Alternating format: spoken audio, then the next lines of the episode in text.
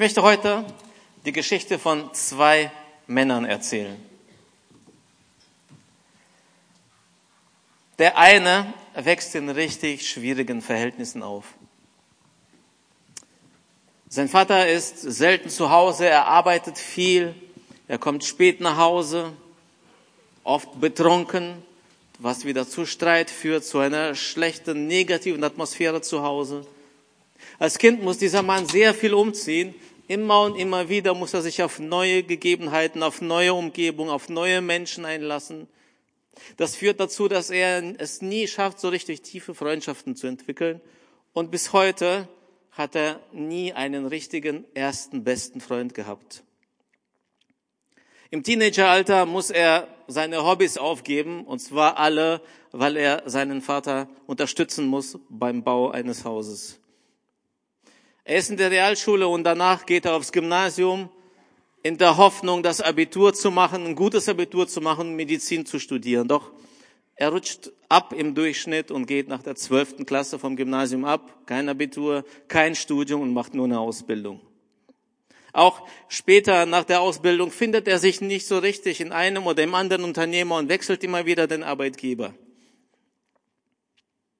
Immer wieder wird ihm klar, dass er nicht so richtig angekommen ist in seinem Traumberuf. Und dann, bei einer ganz zufälligen Begegnung, bekommt er ein Angebot für einen Job, das sieht gut aus, das scheint ihm zu passen und dieser Job ist 500 Kilometer weit entfernt. So entscheidet er sich dafür, gibt seinen Job auf, seine Umgebung, verlässt alles, was er bisher hatte, um diesen neuen Job anzufangen und auch da merkt er, er kommt da so nicht so richtig an, vielleicht nicht so doch das, was er sich gewünscht hat. Da spielt er nur die zweite Geige und die Bezahlung ist auch nicht annähernd so gut wie in den Jobs bisher. Und dann gibt es da einen zweiten Mann von dem ich erzählen möchte. Der zweite Mann hat eine richtig bunte und abwechslungsreiche Kindheit. Er kommt viel herum und lernt schon von klein auf, sich neuen Herausforderungen zu stellen, die er immer richtig gut meistert.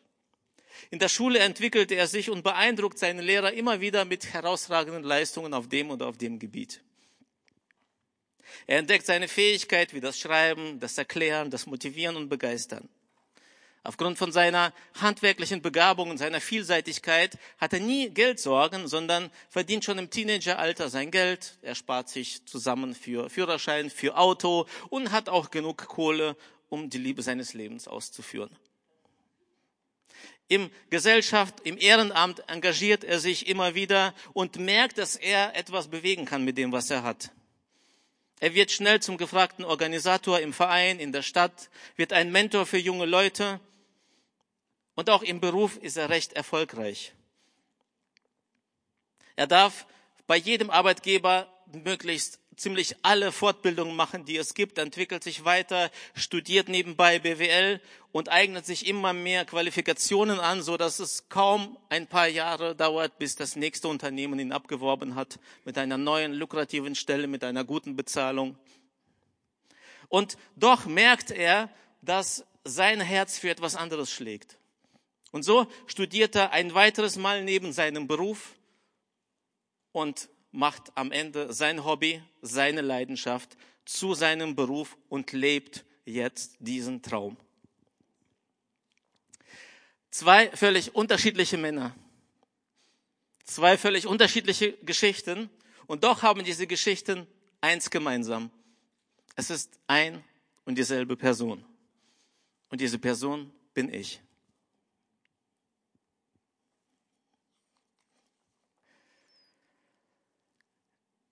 Welche Geschichte erzählst du von deinem Leben? Du hast die Wahl. Ich habe die Wahl, welche Geschichte ich über mein Leben erzähle. Und diese Wahl hängt davon ab, wie ich mein Leben, meine Umstände, mein bisheriges Erlebtes sehe und wie ich darüber nachdenke. Was habe ich für Gedanken, wenn ich zurückblicke auf mein Leben in der Vergangenheit und in der Gegenwart? Beide Geschichten sind wahr. Beide Geschichten stimmen, die ich erzählt habe. Und doch unterscheiden sie sich völlig. Welche Geschichte würdest du erzählen? Was hat Raum in deiner Erzählung, wenn du nach hinten schaust? Weil das, was wir tun, so sehr von dem abhängt, was wir denken, haben wir die Wahl. Entweder packe ich mein Denken an oder es bleibt alles, wie es ist. Alles beginnt im Denken. Alles beginnt, darf ich sagen, zwischen den Ohren. Und vielleicht ist es das, was du heute nach Hause nimmst. Und du wirst heute noch einmal hören zwischen den Ohren. Erinnere dich daran. Es sind zwei mächtige Herren, die einen Kampf führen in unseren Gedanken oder um unsere Gedanken. Auf der einen Seite stehen die guten, die positiven, die aufrichtenden Gedanken und auf der anderen Seite sind die negativen, entmutigenden und niederdrückenden Gedanken. Welcher Herr am Ende gewinnt, wird deutlich in unserer Haltung und in unserem Handeln. Und deshalb bist du heute herzlich willkommen zu diesem Gottesdienst. Du bist heute herzlich willkommen, dich deinen Gedanken zu stellen. Du bist herzlich willkommen, dich mit deinen Gedanken auseinanderzusetzen und noch ein paar andere Entscheidungen zu treffen. Und bevor ich jetzt so richtig in diesen Kampf einsteige, von dem ich erzählt habe, möchte ich das Buch von hinten aufschlagen und kurz spoilern und euch verraten, wie die Geschichte ausgeht. In Philippa 4,7 heißt es, und sein Frieden, der alles menschliche Denken übersteigt, wird euer Innerstes und eure Gedanken beschützen, denn ihr seid ja mit Jesus Christus verbunden. Also was auch immer passieren wird, wir dürfen wissen, dass durch die Verbindung mit Jesus unsere Gedanken, unser Innerstes geschützt sein wird. Wir dürfen unsere Gedanken, unser Inneres in seiner Hand, in seinem Schutz wissen. Und das heißt, das, was wir jetzt anfangen werden, den Kampf, den wir gerne kämpfen, wir wissen schon, wie er ausgehen wird. Jesus ist da und wird diese Gedanken beschützen. Wir wissen schon jetzt, wir werden als Sieger vom Platz gehen. Und ich wollte den Spoiler unbedingt loswerden. Bevor es so aussieht, boah, oh Hilfe. Vergangenheit, Gedanken, wem soll ich mich stellen, kämpfen, oh Albert, komm, es ist Sonntag, ja, ich will ein bisschen entspannt sein, ja, ich rutsche gerade ein bisschen tiefer in meinem Stuhl, äh, lass mich doch ein bisschen genießen. Ich möchte, dass du morgen genießt und übermorgen. Ich möchte dazu beitragen, dass du deine Zukunft genießen kannst, dass du positiv nach vorne blicken kannst und richtig entspannt dich in Gottes Arme fallen lässt.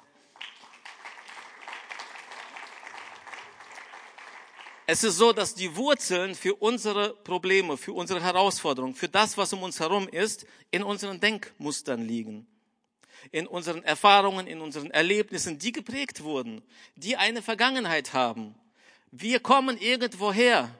Wir sind nicht plötzlich auf der Erde gelandet. Es gab auch keine Maschine, die einen 38-jährigen Thomas produziert hat und plötzlich ist er da mit einer neuen sauberen Festplatte. Ich weiß nicht, ob ich sein Alter richtig genannt habe, aber so in die Richtung geht es. Ein Jahr zu alt.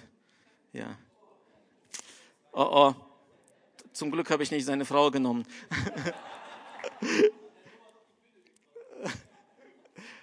Und weil wir nicht irgendwoher, nicht plötzlich von irgendwoher hier aufgetaucht sind, sondern eine Vergangenheit haben und diese Vergangenheit uns prägt, unsere Gedanken prägt und Gedankenmuster entstehen, ist es wichtig, darüber nachzudenken, worüber wir nachdenken. Huh, das ist tief. Es ist wichtig, darüber nachzudenken, worüber wir nachdenken. Denn das, worüber wir nachdenken, verrät uns, wie wir unsere Vergangenheit, unser Leben, unsere Prägung, unsere Gegenwart sehen. Das, was sich in den Gedanken abspielt, ist das, was am Ende sichtbar wird. Welcher Herr gewinnt, zeigt sich in den Handlungen und in unserer Haltung. Und deshalb kommen wir zum ersten Ergebnis dieser Predigt und auch zum ersten Punkt, zur ersten Überschrift. Deine Gedanken haben eine Vergangenheit. Deshalb stell dich ihnen. Oh, Albert, wenn du wüsstest, denkst du jetzt wahrscheinlich, wenn du wüsstest, was ich erlebt habe, wenn du wüsstest, was ich getan habe, wenn du wüsstest, was mir angetan wurde, wenn du wüsstest, wie schmerzhaft das alles ist, würdest du mich jetzt in Ruhe lassen mit meiner Vergangenheit. Aber ich möchte dir sagen, dass ohne dem Stellen deiner Vergangenheit. Ohne dass du dich deiner Vergangenheit stellst, wirst du nicht schaffen, deine Gedankenmuster, das, was dich prägt, das, was dich festhält, zu verändern. Ich gebe dir ein Beispiel. Äh, vielleicht warst du schon mal klein. Warst du schon mal ein kleines Kind. Du warst mal nett früher. Lieb, zum Knuddeln. Heute bist du auch zum Knuddeln manchmal. Wenn du jetzt an deine Kindheit denkst und an die Art und Weise, wie die Eltern mit dir umgegangen sind, wonach hört sich das an, wenn du jetzt die Stimme deiner Mutter hörst oder die Stimme deines Vaters? Klingt das eher so, du Idiot, du Dummkopf, wie oft habe ich dir das schon gesagt? Du Versager, es wird nie besser bei dir. Aus dir wird nie was werden, du wirst höchstens Bahnhofstoiletten putzen. Oder klingt das eher so, ich glaube an dich. Das sieht dir nicht ähnlich. Du schaffst es. Bleib dran, gib nicht auf. Ich glaube, dass du großes Potenzial hast. Schau nach vorne, ich bin an deiner Seite. Merkt ihr, was für ein Riesenunterschied das ist? Und je nachdem, was über dich ausgesprochen wurde, über dein Leben, von deinen Eltern, von deinen Lehrern, von deinen Freunden, das hat dich geprägt und das hat Muster ausgelöst oder Muster gefestigt, würde ich besser sagen, in deinem Leben. Wenn du feststellst, dass deine Vergangenheit von diesen negativen Gedanken geprägt wurde, dann ist der erste Schritt daraus, der erste Schritt zu einem positiven Umwandeln des Denkens, sich der Vergangenheit zu stellen, sich die Vergangenheit anzuschauen und ihr zu sagen, ich kenne dich, ich stelle mich dir, du gehörst zu mir, du bist Teil meiner Vergangenheit, ich umarme dich sogar, aber du entscheidest nicht über meine Zukunft.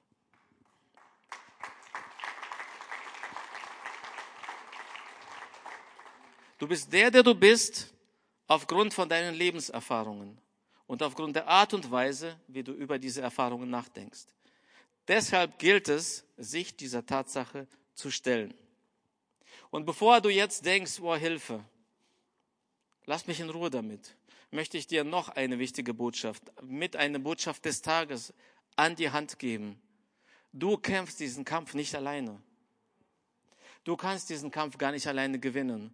Ich kenne keinen Menschen, der so stark ist, das zu tun, aber ich kenne jemanden, der kein Mensch ist und der mit dir diesen Kampf kämpft und das ist Gott persönlich.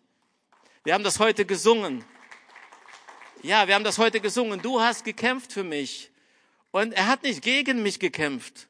Und er hat nicht neben mir gekämpft, sondern an meiner Seite. Es ging um mich. Es war nicht irgendwo weit weg. Und manchmal habe ich das Gefühl, wenn wir an Jesus denken und das, was er getan hat, vor 2000 Jahren, dann ist das so weit weg. Aber ich sag dir, Gott ist zeitlos. Und er ist jederzeit, in jeder Zeit da. Für ihn gibt es kein gestern und heute. Und er, auch wenn er das damals getan hat, vor 2000 Jahren, ist er heute da und kämpft diesen Kampf mit mir. An meiner Seite. Und das darfst du wissen, dass er deine Gedanken kennt, dass er deine Erlebnisse kennt, dass er weiß, was dir passiert ist. Und er sagt zu dir, setzt sich gerade neben dich, umarmt dich und sagt, ich weiß, ich weiß, ich weiß, Andi. Ich weiß, Helena, ich weiß, was passiert ist. Als der Psalmist David das so zum Ausdruck gebracht hat im Psalm 139, sagte er, Herr, du durchschaust mich, du kennst mich durch und durch. Und ob ich sitze oder stehe, du weißt es, aus der Ferne erkennst du, was ich denke. Und übrigens gilt das für alles. Es gilt für das, was du getan hast. Und du schämst dich in Grund und Boden dafür, was du getan oder gedacht hast. Und es zählt genauso auch für das, was dir angetan wurde. Er kennt sowohl deine Scham als auch deinen Schmerz. Er ist nicht überrascht, wenn du das jetzt zum Ausdruck bringst, wenn du dich dieser Vergangenheit stellst und sagst, Gott, lass uns darüber reden. Wie, wie, wie kann ich damit umgehen? Dann sagt er, ich kenne deine Kämpfe und deine Niederlagen. Ich kenne die Enttäuschungen und ich kenne auch deine Siege. Ich kenne die peinlichen Situationen in deinem Leben und die guten. Ich kenne deine Gedanken, für, du, für die du dich total schämst und am besten verstecken würdest. Und nun kommt seine Aussage. Er weiß es, er kennt dich, und er stellt sich trotzdem zu dir. Völlig egal, wo du herkommst. Ich kann mich erinnern, vor kurzem, ich weiß gar nicht, warum das jetzt so kommt, wir haben uns mit einem Moslem unterhalten bei einem Taufkurs. Er hat jemanden begleitet und dann ging es darum, was wir von Jesus glauben, so was er getan hat und so. Und äh, dann sage ich, ja, er vergibt jedem. Sagt er, wie? Sage ich, sogar einem Mörder. Wie einem Mörder? Ja, er wird einem Mörder vergeben. Ja, aber was ist mit dem, was er getan hat? Was ist mit seiner Familie und so, ne? Habe ich gesagt, ja, um die Familie kümmert sich Gott auch, das ist es nicht. Aber er würde einem Mörder vergeben. Der Mörder bekommt seine Strafe, er kommt ins Gefängnis, aber Gott würde ihn annehmen. Und da hatten sie mich mit solchen Augen angeschaut. Das kann doch nicht sein. Dann, dann wird mir, wenn ich jemand töte, wird Gott mir vergeben. Ja. Und merkt ihr, was wir, was für eine Spannbreite das ist. Und jetzt kommt es. In deiner Vergangenheit spielt es fast keine Rolle, was du getan hast. Die schlimmste Tat und die kleinste erscheint in deinem Leben und im Leben eines anderen auf einmal gleichwertig. Und die kleinste Kleinigkeit, die du erlebt hast, kann sich so hochschaukeln, so groß werden, dass sie, sich, sie dich völlig einnimmt und dich hemmt und dich nicht loslässt, dass du eine Zukunft lebst, die Gott für dich vorbereitet hat. Gott möchte das jetzt von dir nehmen. Und wir sind immer noch beim ersten Punkt und kommen gleich zum zweiten. Es geht um deine Vergangenheit. Deine Gedanken haben eine Vergangenheit und deshalb stell dich ihnen und bring sie jetzt zu Gott. Warum kannst du das? Warum glaube ich, dass das möglich ist? Wer, wer hat mir denn sowas überhaupt erzählt? Schau mal, es gibt eine Bibelstelle, die wir Christen, die Insider in und auswendig kennen. Und ich möchte das heute an die Allwissenden weitergeben und auch an all die, die zum, vielleicht zum ersten Mal da sind und mit Jesus noch nicht so viel am Hut haben. Und diese Bibelstelle, das, was ich vorlese, das wirkt für alle. Und die alten Hasen, bitte öffnet euer Herz dafür. Sagt nicht, ja, das kenne ich schon, sondern lasst das jetzt auf dich wirken. Schau mal, in Jesaja 53, 4 bis 5 heißt es, in Wahrheit hat er die Krankheiten auf sich genommen, die für uns bestimmt waren. Und die Schmerzen erlitten, die wir verdient hätten. Wir meinten, Gott habe ihn gestraft und geschlagen, doch wegen unserer Schuld wurde er gequält und wegen unseres Ungehorsams wurde er geschlagen. Die Strafe für unsere Schuld traf ihn und wir sind gerettet. Er wurde verwundet und wir sind heil geworden. Was ich in dieser Stelle noch nie so deutlich gesehen habe wie jetzt bei dieser Predigt ist, dass er beides auf sich genommen hat. Sowohl meine Schuld als auch meinen Schmerz. Sowohl das, was ich getan habe, als auch das, was mir angetan wurde. Sowohl meine Scham als auch meine Unverschämtheit. Er hat alles auf sich genommen. Und weil er das getan hatte, weil er verwundet wurde, darf ich heil werden möchte dir heute jetzt so eine Minute Zeit geben, vielleicht 30 Sekunden, wie lange du brauchst, um dich jetzt zu fragen, um jetzt mit Gott ins Gespräch zu gehen und dich zu fragen, wie siehst du dein Leben? Wie denkst du über dein Leben? Welche Geschichte, welche Story würdest du erzählen? Die des ersten Mannes oder des zweiten? Die der ersten Frau oder der zweiten? Ist dein Leben durch und durch negativ? Prägt das dich? Oder siehst du dein Leben gut? wie Gott es gemeint hat. Was denkst du über dich? Wie ist dein Leben gelaufen? Nimm dir gerne ein paar Sekunden Zeit und geh jetzt mit Gott ins Gespräch.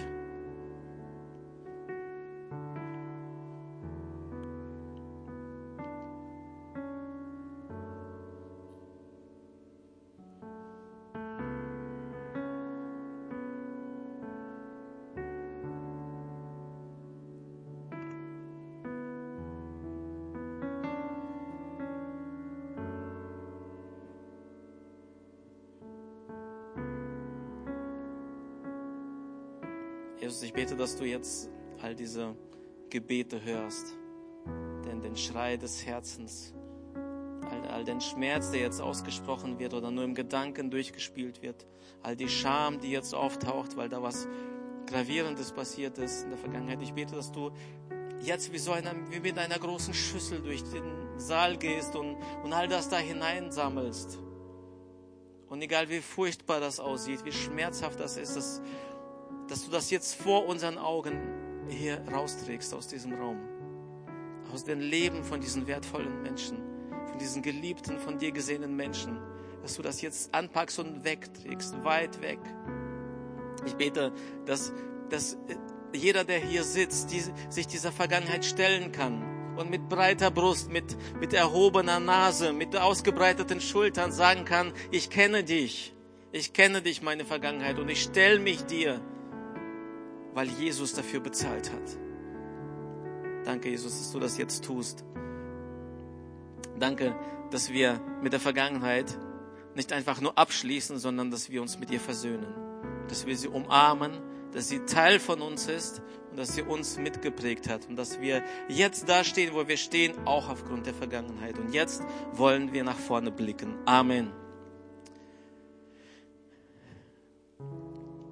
Wir wollen nicht in der Vergangenheit stehen bleiben. Und ich weiß, das war für den einen oder anderen gerade sehr emotional, sehr bewegend.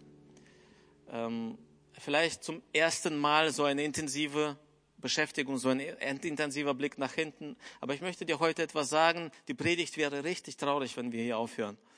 Denn es geht nicht um unsere Vergangenheit. Wir leben nicht in der Vergangenheit, sondern wir gucken nach vorne. Und das ist die zweite Überschrift heute. Deine Gedanken haben eine Zukunft. Sie haben nicht nur eine Vergangenheit, sie haben auch eine Zukunft. Und deshalb, weil unsere Gedanken eine Zukunft haben, wissen wir, die kommen nicht plötzlich von alleine, sondern wir wollen neue Gedanken antrainieren. Ein bekanntes Sprichwort sagt, sehe einen Gedanken und du erntest eine Tat. Sehe eine Tat und du erntest eine Gewohnheit. Sehe eine Gewohnheit und du erntest, erntest einen Charakter. Sehe einen Charakter und du erntest ein Schicksal. Und alles lässt sich zurückzuführen auf den Gedanken, auf das, was zwischen den Ohren passiert. Es ist unglaublich, dass das alles so klein beginnt. Und aus dem kleinsten Gedanken kann der größte Riese erwachsen.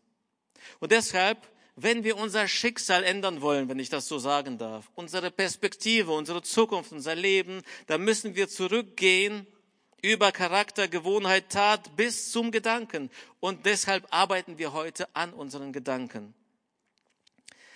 Ich habe, als ich mich so vorbereitet habe, mich an äh, Situationen erinnert und dachte, das ist einfach ein gutes Beispiel, um das mal zu zeigen, wie das funktioniert. Vielleicht kennst du das, du hast etwas im Leben, was du immer wieder machst und du hast das. Und wie oft hast du dir schon gesagt, ich werde es nie wieder machen. Das nächste Mal reiße ich mich zusammen. Und das nächste Mal kommt und du hast dich nicht zusammengerissen. Vielleicht kennt ihr so eine Situation, vielleicht habt ihr Kinder oder einen Ehepartner oder so, mit dem ihr diskutiert. Und wenn ich mit meinen Kindern diskutiere, mit unseren Kindern, merke ich immer wieder, dass es an einen Punkt kommt, wo ich es nicht schaffe, mich zu halten und dann werde ich immer gereizter und werde immer lauter. Und danach schäme ich mich. Ich entschuldige mich bei meinen Kids. Ich gehe ins Gebet. Ich sage, Gott, ich bin so ein Versager. Ich bin so ein. Kannst du was machen, dass ich das ändere? Und dann sage ich, ja, oh, jetzt habe ich ein gutes Gefühl. Boah, jetzt habe ich, oh, ich habe gebetet und boah, ich fühle mich von Gott angenommen und vergeben. Und ein paar Tage später kommt das nächste Gespräch mit den Kids. Sie reagieren wieder zickig. Ich auch ein bisschen, sie noch mehr. Und schon haben wir die alte Situation. Und wir haben uns einmal mit unserem Pastor Johannes darüber unterhalten. Ich habe gesagt, Johannes, was ist das?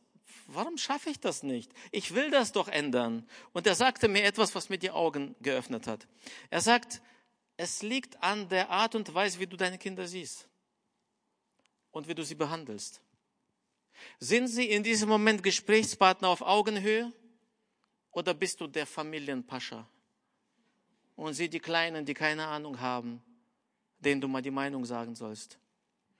Und er sagt, so wie du deine Kinder behandelst, so, ne, so wie du deine Kinder siehst, so behandelst du sie auch.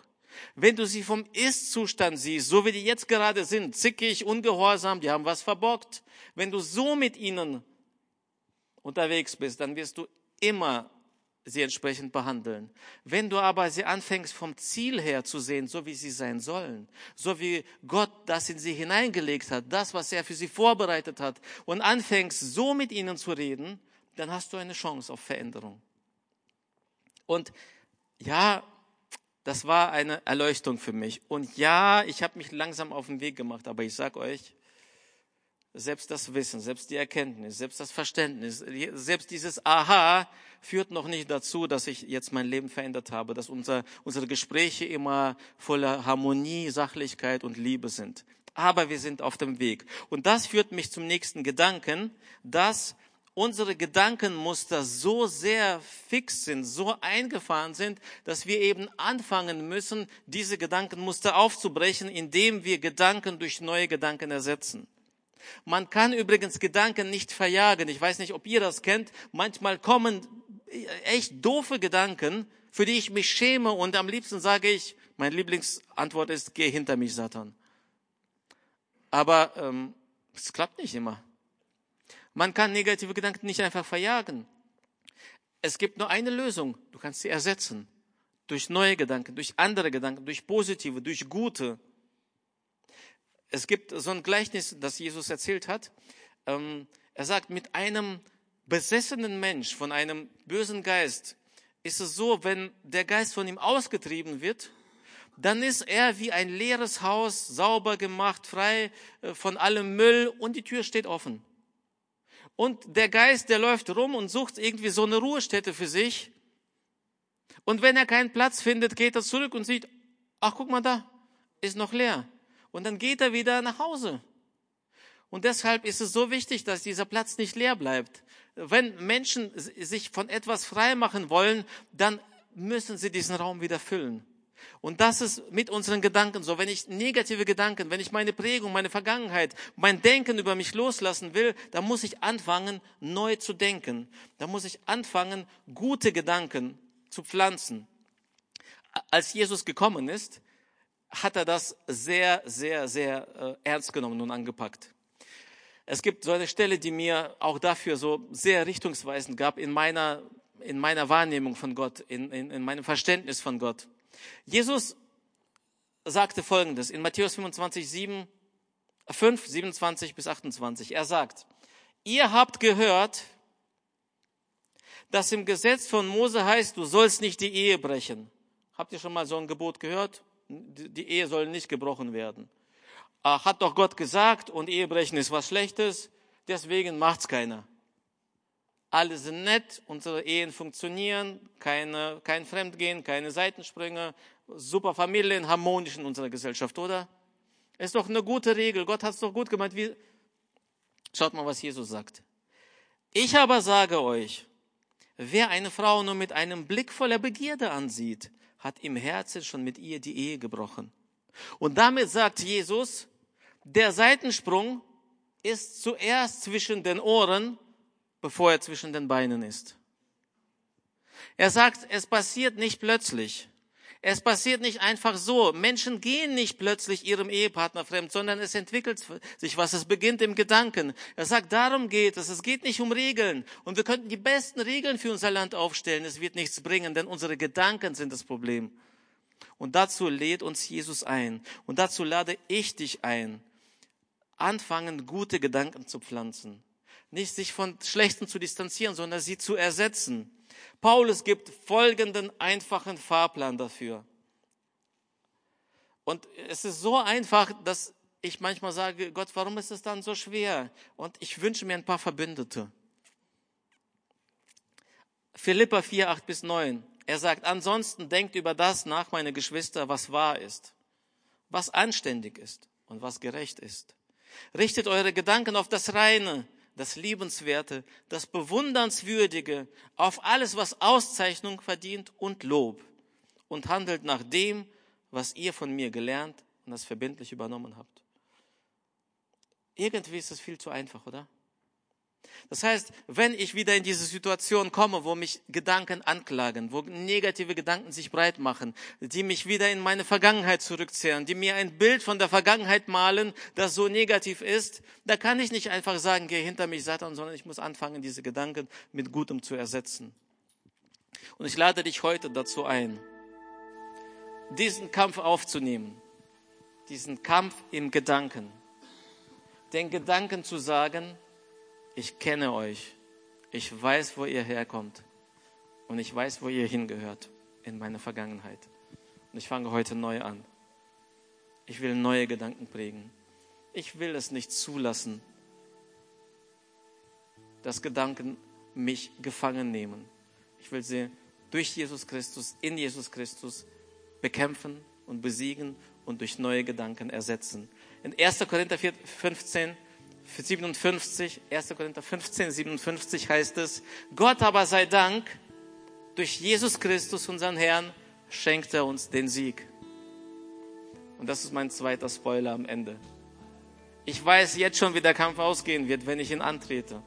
Und ich lade euch dazu ein, ich will euch Mut machen, sich dem Kampf auf diesem Schlachtfeld der Gedanken zu stellen und zu sagen, meine Vergangenheit gehört der Vergangenheit an. Ja, sie ist Teil von mir. Ja, es ist passiert, aber jetzt fange ich an, neu zu denken. Und das ist die gute Nachricht. Und die zweite gute Nachricht, oder jetzt schon die vierte, glaube ich, heute ist, ihr werdet den Kampf nicht alleine kämpfen, sondern Gott hat etwas für euch, nämlich sich selbst. In 2. Mose 14, 14 heißt es, der Herr selbst wird für euch kämpfen. Der Herr selbst wird für euch kämpfen. Er hat gute Gedanken für dich. Er hat eine gute Zukunft für dich. Und er hat schon ein gutes Ende vorbereitet. Also, mach dich auf den Weg. Steh auf. Er hat bezahlt mit seinem Leben für all das, was dir angetan wurde und für all das, was du getan hast. Für all das, wofür du dich schämst für all das, was dich kränkt und verletzt. Er hat es auf sich genommen. Und es ist an der Zeit, dass du aufstehst und sagst, es beginnt eine neue Gegenwart, eine neue Perspektive, eine neue Zukunft liegt vor mir. Und zum Schluss möchte ich eine Geschichte vorlesen. Es ist ein Ausschnitt aus einem Film und dann gehen wir ins Gebet. Der Film heißt Das Streben nach Glück. Es geht um eine Szene, in der der Vater mit seinem Sohn Basketball spielt. Ich schätze, der Sohn ist sieben, acht Jahre alt. Und sie spielen so richtig vergnügt. Der Sohn ist begeistert und er, er umspielt seinen Papa, wirft den Ball und trifft und sagt, ja, siehst du, ich werde ein Profi. Ein Profi werde ich, sagt er. Und dann kommt die Reaktion des Vaters. Er sagt, äh, naja, nicht schlecht. Also ich weiß nicht so recht. Du wirst wahrscheinlich so gut wie ich früher war. So läuft das meistens. Und ich war bloß unterer Durchschnitt. Das heißt, du wirst es unterm Strich auch nicht so weit bringen. Also, du hast sicher noch viele andere Talente, aber nur das nicht. Und ich will nicht, dass du Tag und Nacht mit dem Ball durch die Gegend rennst. Verstanden? Und man sieht diesen Sohn, wie er seinen Papa anguckt, wie seine ganze Freude aus dem Gesicht gleitet er richtig traurig wird und sagt, verstanden. Er tippt den Ball nochmal auf und wirft den Ball weg. Und er will nicht mehr spielen. Er nimmt eine Plastiktüte, packt den Ball ein und in diesem Moment checkt der Vater, was er getan hat. Er versteht, was er gepflanzt hat in seinen Sohn. Er versteht, dass er gerade dabei ist, seine Zukunft zu zerstören und er nimmt sich ein Herz und er wendet sich nochmal an seinen Sohn und sagt, hey, lass dir von niemandem einreden, dass du etwas nicht kannst. Auch nicht von mir, okay? Und der Sohn beginnt wieder zu lächeln und sagt, okay. Ich möchte jetzt gerne für dich beten. Und ich lade dich dazu ein, zu reagieren. Darf ich euch bitten, aufzustehen? Das ist nochmal so ein, hey, wir, wir tun jetzt etwas. Und das soll ein historischer Augenblick in deinem Leben werden. Es soll eine, eine neue Richtung einschlagen. Und wenn du sagst, das ist, das bin ich. Ich fühle mich angesprochen. Ich sehe mich in diesem Thema. Ich habe da was aus meiner Vergangenheit. Es ist etwas über mir ausgesprochen wurde ich habe dadurch etwas zur Seite gelebt, begraben. Ich, ich sehe mein Leben nicht mehr positiv, ich sehe keine Perspektive, dann würde ich gerne heute für dich beten. Und alle anderen mit dir. Wenn du heute da bist und du sagst, ja, das ist mein Thema. Ja, es spricht mich an. Ja, ich will diesen Schritt tun. Ich will meine Gedankenwelt anpacken und neu formen, neu prägen. Dann würde ich gerne jetzt für dich beten. Wenn du da bist, lass mich einfach kurz deine Hand sehen. Und dann bete ich mit dir gemeinsam. Danke, danke, danke, danke. Danke für die vielen Hände. Komm, trau dich, gib dir, gib Gott ein Zeichen. Ja, danke schön. Danke schön. Danke Gott, danke für die vielen Hände, die du gerade siehst, Herr. Danke für die vielen Emotionen, die ausgelöst wurden. Danke, dass du Seiten des Herzens angeschlagen hast, Gott. Und danke, dass du jetzt ein schönes Lied spielst. Danke, dass das keine traurige Melodie sein wird, auch wenn es jetzt sich vielleicht so anfühlt, sondern dass sich das jetzt wendet. Herr, danke, dass jeder, der heute hier steht, wissen darf, dass du ihn siehst, ihn kennst und ihn unendlich liebst und jetzt umarmst und sagst, ich weiß, mein Sohn, ich weiß, meine Tochter, ich weiß, was du erlebt hast, ich war auch dabei, ich bin mit dir und jetzt schauen wir nach vorne. Danke, Herr, dass all das jetzt zu dir gebracht wurde, du das annimmst und etwas Neues beginnt. Ich bete für Standhaftigkeit, für Mut, für Ausdauer, neue Gedanken zu prägen, neue Muster zu entwickeln und sich auf das zu konzentrieren, was Paulus uns vorschlägt. Danke, Jesus. Danke, Jesus. Amen. Und jetzt möchte ich dich noch einladen. Vielleicht hast du das jetzt alles so mitgehört, äh, mitgefühlt, vielleicht sogar und denkst, wow, was ist das? Und ähm, vielleicht kennst du Jesus noch nicht als diesen Mann an deiner Seite oder Gott als den, der an deiner Seite ist und du sagst, ich würde es gerne ausprobieren. Du hast heute gehört, es ist ziemlich aussichtslos, diesen Kampf alleine zu kämpfen und Gott möchte dieses Ding mit dir zusammen wuppen. Er möchte mit dir durch das Leben gehen und er hat es möglich gemacht mit seinem Tod am Kreuz damals. Er hat alles auf sich genommen, sowohl deine Schuld als auch deine Schmerzen. Und wenn du jetzt ihm Ja sagen möchtest, wenn du ihm antworten willst und sagst, Jesus, ich will, dass du in meinem Leben bist, dann würde ich so gerne und wir als Gemeinde das bekräftigen in einem Gebet. Wir würden dich gerne segnen und mit dir über diesen besonderen Moment uns freuen. Wenn du heute da bist und sagst, ja, das bin ich, ich will heute mein Leben Jesus geben, er soll mit mir unterwegs sein, dann würden wir gerne für dich beten. Dann lass mich auch jetzt deine Hand sehen. Bist du heute da? Dann zeig mir gerne deine Hand und wir beten gemeinsam. Dankeschön, Dankeschön. Wer, wer ist noch da? Komm, trau dich, das ist, danke, danke, das ist dein Tag, das ist dein Moment. Es soll nicht mehr so sein wie früher. Wer ist noch da? Komm, zeigt Jesus kurz eure Hand, zeigt euch, gibt euch einen Ruck und sagt, es soll nicht mehr so weitergehen.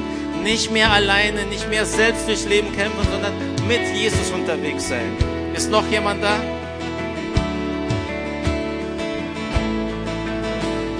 Wow, danke für diese mutige und gute Entscheidung. Und jetzt würden wir gerne mit euch gemeinsam beten. Ich bete vor und die Gemeinde betet mit, okay? Jesus Christus, ich habe deine Einladung gehört. Ich sage Ja zu dir. Werde du mein Herr. Kämpfe an meiner Seite. Gib mir dieses neue Leben. Ich fange neu mit dir an. Ich nehme die Vergebung an Du hast für alles bezahlt. Ich bin dein Kind und du bist mein Gott. Danke dir. Amen.